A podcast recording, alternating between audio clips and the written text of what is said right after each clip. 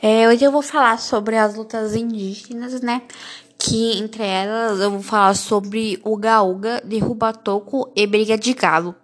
Mas para antes começar as lutas, precisa ter os alongamentos, que para evitar lesões e desconfortos musculares.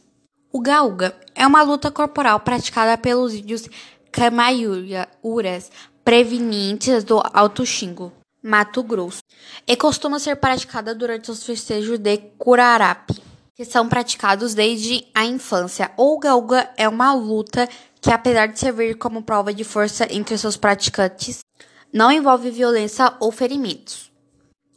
A luta inicia-se com praticantes ajoelhados agarrados entre si. Seu objetivo é tentar derrubar o adversário com as costas no chão ou agarrar suas pernas. Durante o combate, os lutadores podem levantar ou permanecer ajoelhados.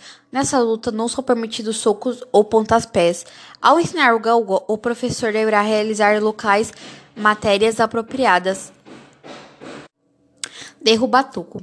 Para além dessa atividade, o professor deverá trabalhar com a luta derruba-toco praticada pelos índios patachos de Minas Gerais e da Bahia. Essa luta é conhecida como pelos índios tupi, tupinambas com a luta do maracá.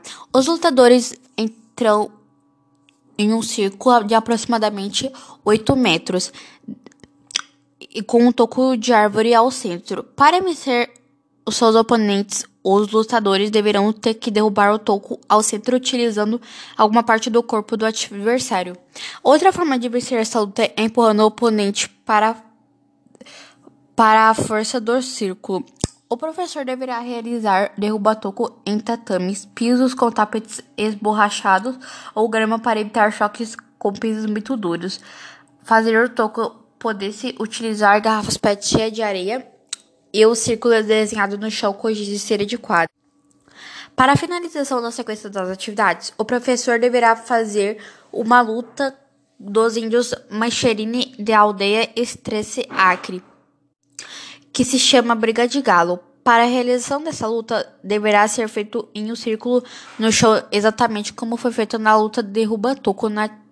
O lutador inclinar seu troco até a linha na, da cintura, fica com as mãos dadas da parte atrás da coxa, como, como se estivesse imitando um galo. O objetivo é par dos participantes é empurrar seu adversário para fora do círculo. Devido à impossibilidade de usar os pés, o lutador, na posição indicada, deve tentar empurrar o seu adversário apenas usando o tronco. O lutador que permanecer dentro de um círculo vence a luta.